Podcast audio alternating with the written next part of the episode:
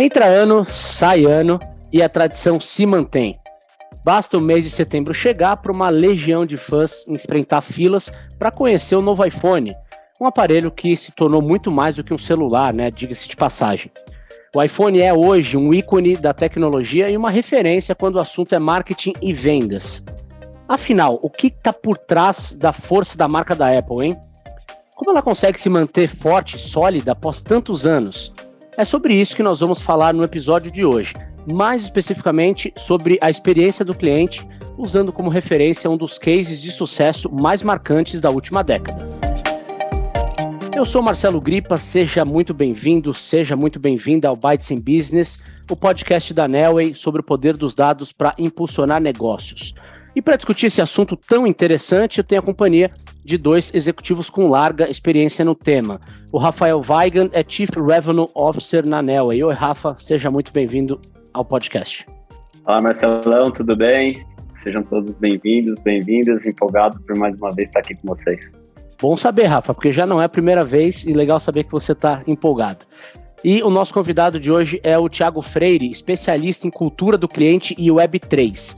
O Thiago trabalhou por vários anos na Apple até largar tudo e fundar uma empresa de tecnologia, a Rabbit Lab. Ele vai dividir então com a gente as vivências da época em que ele atuava dentro da maçã, além, claro, de contribuir com visões atualizadas sobre o tema, com o contexto de hoje, incluindo aí insights sobre dados e tecnologia. Oi, Thiago, seja muito bem-vindo ao Bytes in Business. Oi, Marcelo. É, oi, Rafael. Obrigado pelo convite. É uma honra estar aqui com vocês, dividindo um pouco da, da minha experiência e vamos bater um papo bem legal aqui hoje.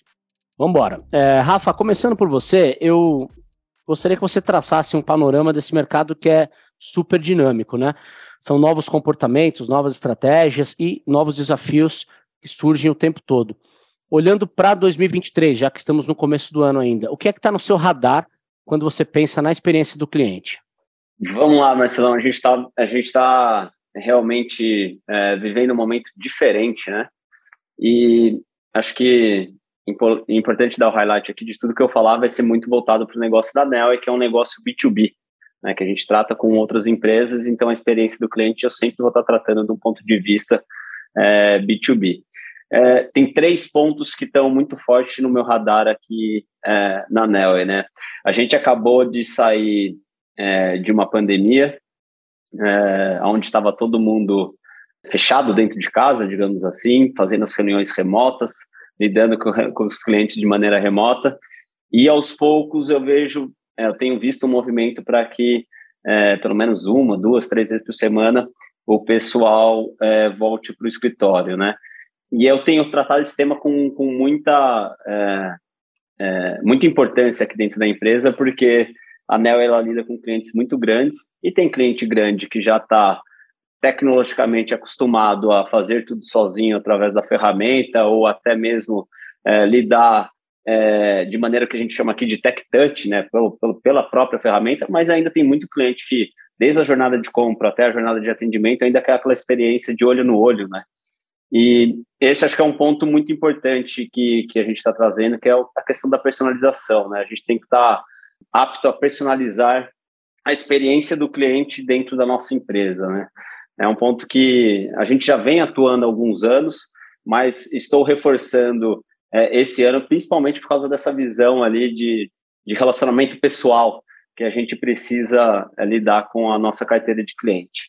É, o segundo ponto que, que, também já vem sendo muito forte na empresa e a gente está reforçando para esse ano é a parte de, de entendimento do comportamento da nossa carteira baseado nos dados. Né? A né, é uma empresa de Big Data, a gente tem dados do mercado. Uma vez que o cara está plugado na nossa plataforma, a gente consegue gerar um monte de informação e a gente tem que estar tá apto a justamente ler essas informações, de gerar insights em cima dessas informações, para que a gente possa voltar lá naquele primeiro ponto de personalização e realmente conseguir se adaptar da melhor maneira possível, né, para realmente entregar uma experiência é, apropriada que, ele, que, que o cliente deseja ter com, com, com a empresa. E por último, é um, é um, ponto que a gente vem falando bastante. Eu acho que as, as tecnologias elas estão evoluindo rapidamente e até de maneira assustada, né? A gente tem aí o chat o chat GPT ali, a gente tem um monte de tecnologia nova que quando você utiliza a primeira vez, você fala assim, cara, o que, é isso que está acontecendo? Então, a parte de, de automação da, da nossa experiência aqui, principalmente pensando nos clientes que, que culturalmente estão adeptos a esse tipo de tecnologia, a gente está estudando muito forte como, como fazer também, tá? Então, são esses três pontos que, que eu diria aqui, a personalização da jornada do cliente, é, o entendimento de dados e, e, ter a capacidade de gerar insight, e último, a, automação. Legal, são pontos realmente bastante relevantes. Tiago, uh, colocando você na história, uh, antes de entrar no case da Apple, eu gostaria de te ouvir como especialista no assunto, né, que está antenado nas demandas atuais de mercado. A pergunta de um milhão de dólares que muitos C-levels se fazem a toda hora é: como construir uma marca forte hoje em dia que seja sustentável e conectada com o público, independentemente do nome da empresa? Como é que você tem feito essa construção na Rabbit Lab em cima dos ensinamentos que tirou da Apple? É, essa pergunta é, é fantástica mesmo, né, Gripo? Acho que você falou, ela, ela é aquela pergunta que todo mundo quer é, a resposta de ouro, né? Na verdade, é, ela é muito complexa, porque é, eu acredito, e assim, a cultura é, do cliente, tem, ela tem que ser algo genuíno, né? tem que estar presente primeiro no DNA da empresa. Eu acho que a gente vem ali de uma evolução é, industrial que tinha uma oferta mais restrita, uma demanda maior, onde a conexão com o cliente não, não, não se fazia assim tão importante e decisiva. Até que a gente, né, dos últimos 30 anos para cá, a gente vê uma evolução realmente muito grande e, e a oferta acaba é, né, ficando uma, num número muito, muito grandioso, onde fica muito difícil para o consumidor escolher aquilo que realmente interessa para ele. Então, acho que parte da empresa ter realmente nascer com o cliente no centro é, dela e permear, e toda a estrutura permear em torno disso, até os processos, para que o, o, o, entendimento das dores né, daquele, daquele cliente ele seja algo contínuo, porque as dores também mudam ao, ao longo do tempo. Então, a forma que a, as empresas conseguem, as maiores empresas do mundo, a gente está falando de Nike, a gente está falando de Apple, a gente está falando de empresas que estão aí há décadas, elas ao longo do tempo elas vão se ajustando, porque elas estruturalmente também estão preparadas para entender essas mudanças de comportamento e as mudanças de dores.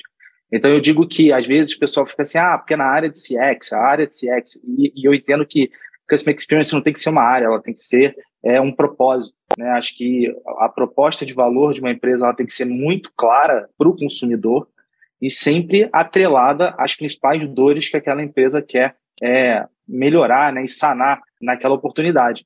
É, Tiago trouxe um, um, ponto importante sobre estrutura, né, a importância de fazer bem a lição de casa. E Rafa, é, promovendo o link aí com a Nelway, como é que o tema da experiência do cliente é tra trabalhado internamente e também externamente? Legal, Gripe. Acho que é, é uma excelente pergunta e num momento muito interessante para a Nelway, né? Recentemente a gente foi adquirido, tem um ano já, né, que a gente foi adquirido pela B3, é, e com isso aumentou demais os potenciais de, de, de entrega de valor é, das nossas soluções junto ao cliente, né? E na semana passada a gente fez o kickoff da empresa e foi um kickoff muito interessante, né? No kickoff a gente passa é, um pouquinho do ano passado, a gente fala é, bastante do, dos objetivos estratégicos desse ano. É, e aí foram quatro e, e tem um que é, diferente dos últimos anos, ele foi reforçado ao extremo, que é o que a gente está chamando de customer centric aqui, que é a centralidade do cliente, né? E a gente cascateia os objetivos em forma de OKR aqui, e era o único objetivo que a gente não tinha Key Result definido. Por que, que a gente não tinha Key Result definido? Porque a gente quer que Customer Centric seja uma cultura, né, aqui dentro da empresa. A centralidade do cliente, ela se permeia nas áreas de maneira cultural, né? Então, qual que é a missão que a gente está dando para os times? Foi, foi estruturado um comitê onde as pessoas estão trabalhando no manifesto que vai definir o entendimento da Nelway como todo, dos mais 600 colaboradores que a gente te, tem aqui dentro, do que é realmente ser customer-centric, né? Normalmente, quando a gente fala de centralidade do cliente, e o próprio Thiago comentou ali da área de CX, é, ela, ela acaba ficando muito relacionada a quem tem frente com o cliente de fato. Né? Então, normalmente, parte de vendas, parte de produto, a parte de, de, de, de, customer success, a parte de suporte, são as pessoas que acabam sendo muito, muito tendo, tendo, tendo seus, é, seus objetivos muito centrados no cliente, né? e a gente estava a gente estava indo por esse mesmo caminho. A gente via a área de CS, a área de vendas, a área de suporte da, do, do customer face extremamente centrado no cliente e a gente acabou esquecendo de perguntar para o restante da empresa o que, que é realmente ser customer centric, o que, que eles realmente acreditam, né? Então a gente está dando esse passinho para trás para reformular nossa cultura nesse momento é, de, de, centralidade do cliente, que é algo realmente que a gente quer levar para os próximos anos, né? Que esteja enraizado culturalmente da, dentro da NEL, né? Então essa maneira que a gente está tratando internamente, né? E aí do ponto de vista externa, externo, né, para o cliente, eu volto para a primeira pergunta ali, que é, é, o que a gente vem trabalhando ao longo dos últimos anos, que é a questão de se adaptar. Então, o cliente da NEL, quando, quando ele chega aqui dentro, e a gente sim trabalha com é, clientes de diver, é, diversas verticais, tamanhos, tipos, regiões, né? A gente não tem muito. O único, único centro ali é o B2B. O resto é de diversas localidades do Brasil, tamanho e jeitos, digamos assim, né?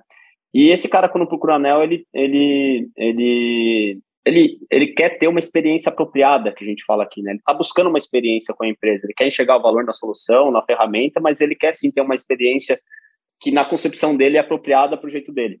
Então a gente tem trabalhado bastante nessa, nessa questão da adaptação. Não importa se o cliente é grande, médio ou pequeno, eu tenho que ter a capacidade de me adaptar à experiência que esse cliente deseja ter com a gente. Bom, agora sim chegou a hora da gente falar da, da, da Apple e da sua vivência por lá, né?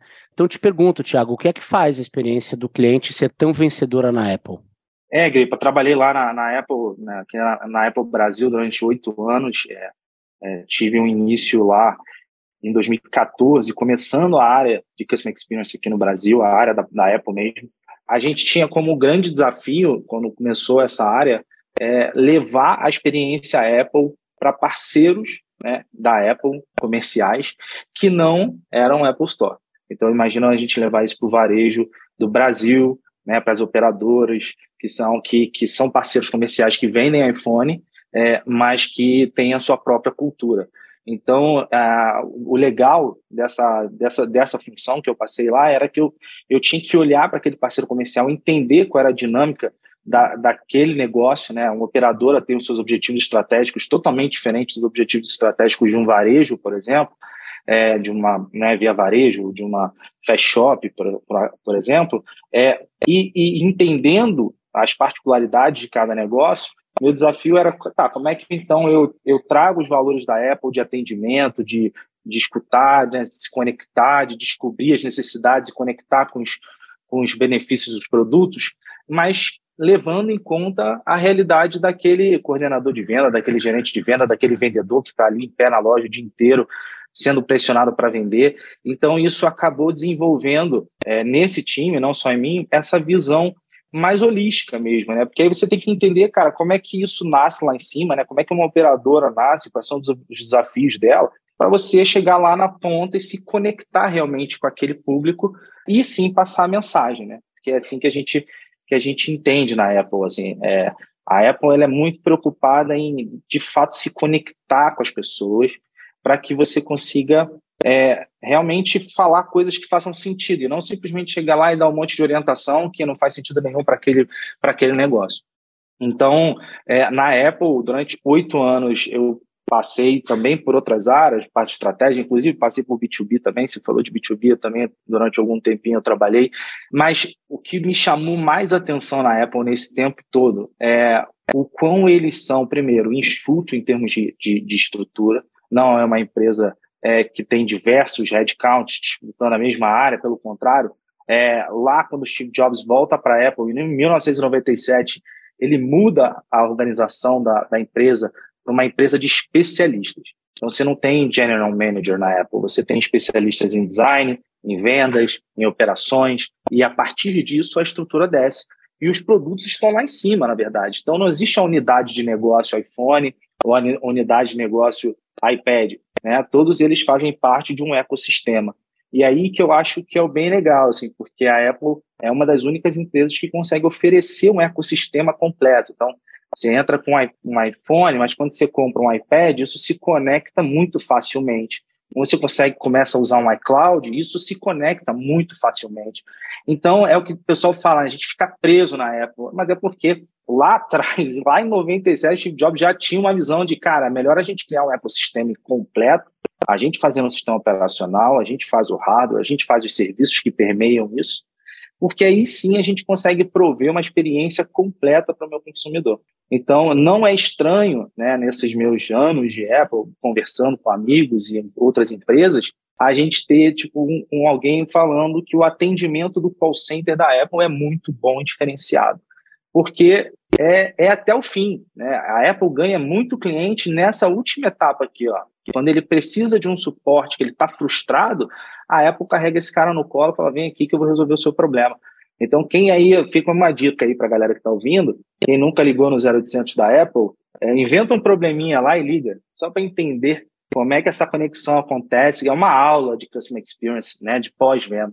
E eu falo que no Brasil a gente deixa um pouco a desejar isso, porque na época, na hora que o teu consumidor está mais precisando, isso, isso é no B2B também, é, na hora que o, que o teu cliente está mais precisando de ajuda, que ele está frustrado, ele está chateado, ele é maltratado. É, uma, é, é um contrassenso muito, muito louco. É, e é uma oportunidade muito grande, ainda mais agora com a tecnologia que a gente tem, é, né, Big Data, informação pra caramba, você consegue falar com o cara sabendo exatamente quem ele é, quais são os gostos, quanto tempo ele está na sua base, quanto tempo que ele, qual é o ticket médio dele. Então, é, eu acho que as ferramentas estão aí e, e, e, eu acho que, cara, nunca foi tão é, agradável mesmo fazer uma cultura do cliente acontecer e ver os frutos que isso pode gerar para o negócio.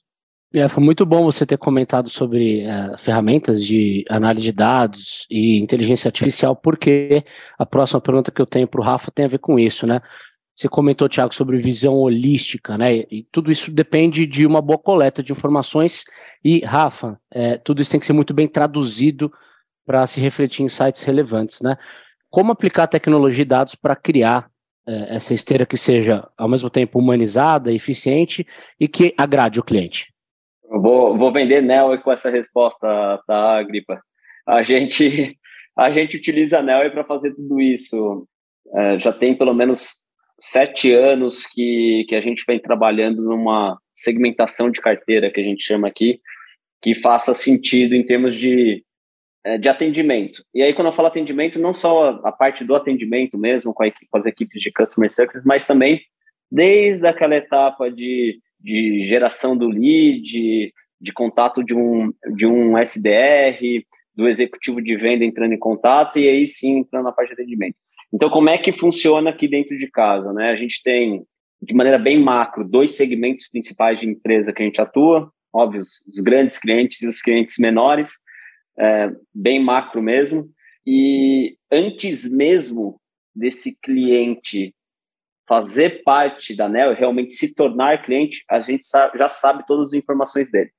Então a gente sabe tamanho, localização, muitas vezes quem são sócios, que momento que aquela empresa está vivendo através da saúde tributária dela, digamos assim, né, dos sinais de vida que ela vai emitindo ao longo do tempo.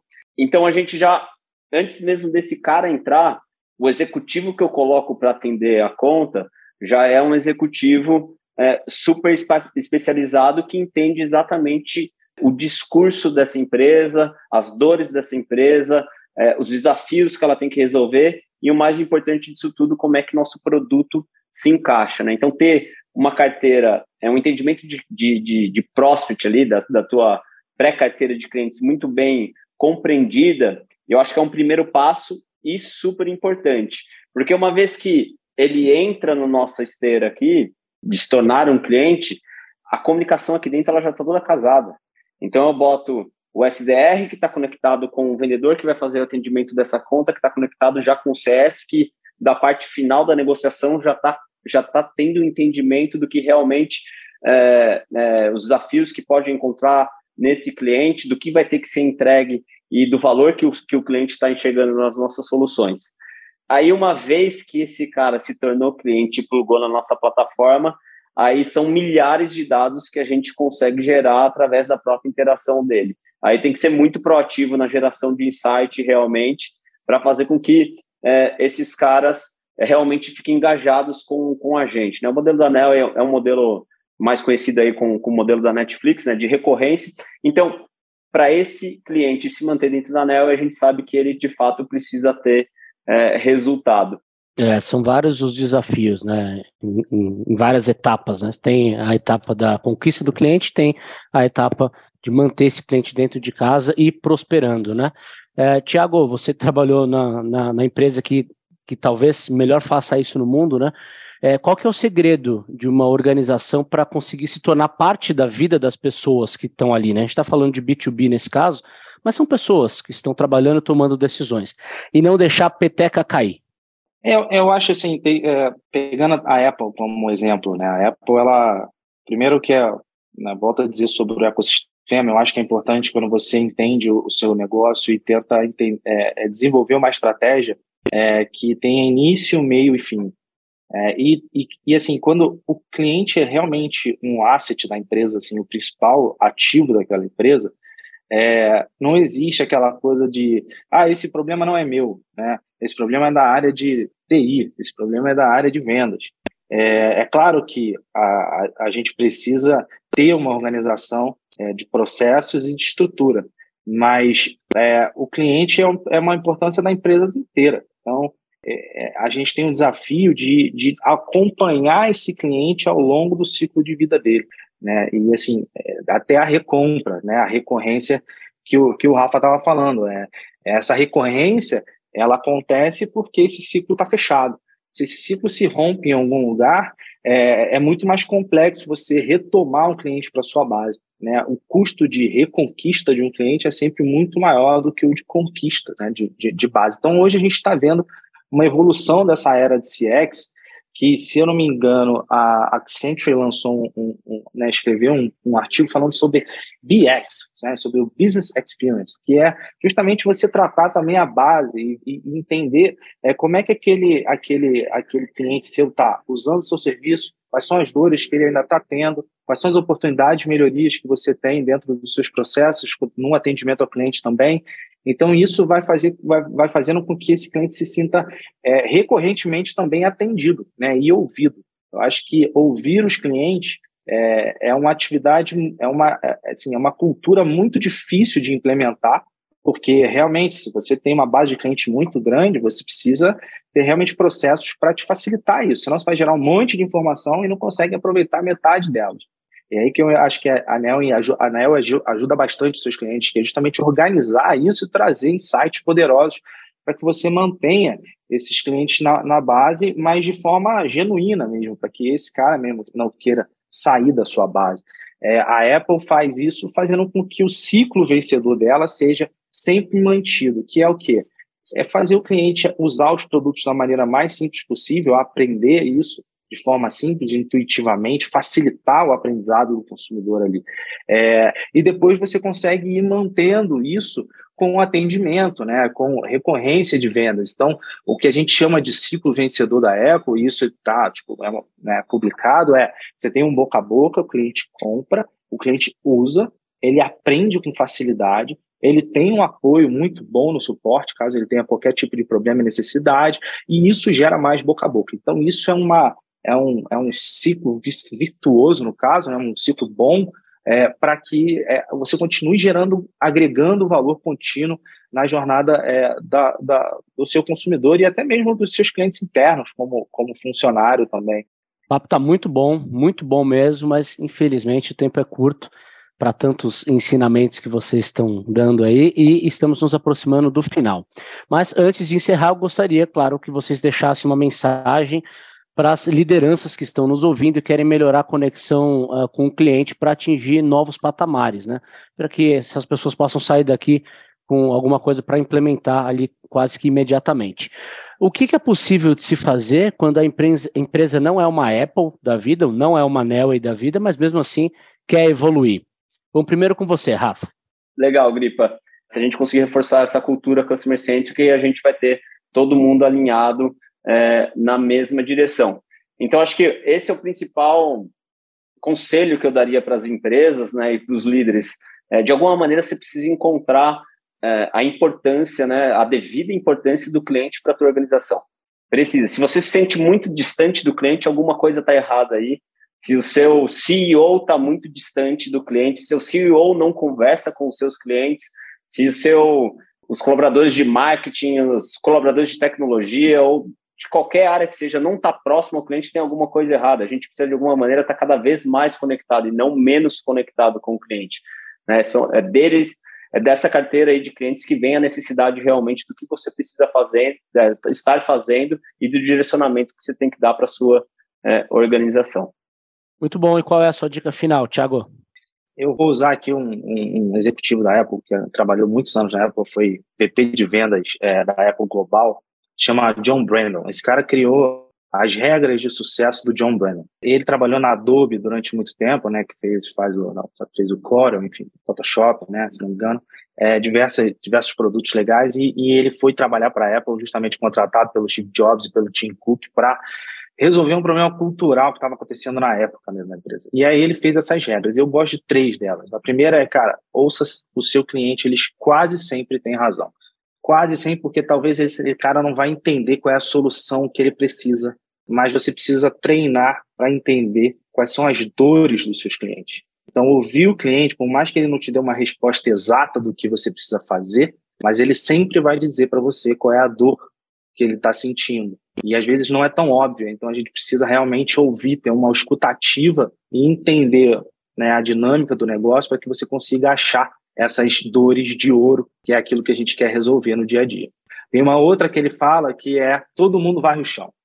E essa eu acho excelente, porque a, a visão que ele trouxe para a companhia é que não existe cargo melhor ou pior, desde a pessoa que limpa a loja até o Tim Cook ou Steve Jobs, eles têm a sua importância nessa dinâmica da empresa. E respeitar isso faz com que a gente tenha empatia sempre é, com a empresa inteira e entenda que o cliente é responsabilidade de todo mundo, não é responsabilidade só da área X ou da área Y. E isso faz a cultura acontecer de uma forma mais redonda. E por último, tem uma outra regra que eu acho muito legal, que é crie relações ganha-ganha com seus clientes. Isso é, pode funcionar tanto no B2B quanto no B2C. Pode funcionar no chão de loja, de uma loja de varejo, mas pode também funciona muito bem, principalmente nas áreas mais complexas, né, comerciais e por aí vai. O que, que isso quer dizer? A gente, como profissionais de venda ou de atendimento, a gente precisa entender quais são as dores daquele cliente que a gente está vivendo e criar soluções onde os dois, né, as duas, os dois lados ganhem com isso e, e sair daquela coisa de entubar um produto, entubar uma venda, comemorar aquele número grande, mas que depois pode virar algum problema para você porque não foi devidamente dimensionado é, em parceria com o seu cliente. Quando você cria realmente soluções em conjunto e faz com que o seu cliente agregue valor e ganhe, tenha um feedback positivo nisso, a sua relação ela passa a ser muito mais genuína e de longo prazo. E aí você começa realmente a trabalhar em quatro mãos com o seu cliente e não disputando com ele quem tem o melhor preço, quem tem o menor preço, quem vai sair ganhando, quem vai ter uma margem maior e por aí vai. Então, acho que são as três dicas aí que eu tiro é, da Apple, que acho que serve não só para grandes empresas, mas principalmente para aquelas empresas que estão começando agora também. Excelentes dicas, e eu gostei porque, além de elas serem ótimas recomendações são palpáveis, né? Permitem que qualquer empresa saia do lugar e melhore a experiência do cliente, ainda que a partir de pequenos passos. Então, eu agradeço imensamente as participações do Rafael Weigan, Chief Revenue Officer na Nelway, e do Tiago Freire, especialista em cultura do cliente Web3, que trouxe percepções muito valiosas sobre o assunto e resgatou ainda experiências bacanas da época em que ele atuou na Apple. E muito obrigado também, claro, a você que nos acompanhou. Se gostou do episódio, já sabem, compartilhe com as pessoas que podem curtir também vamos fazer essa conversa chegar mais longe.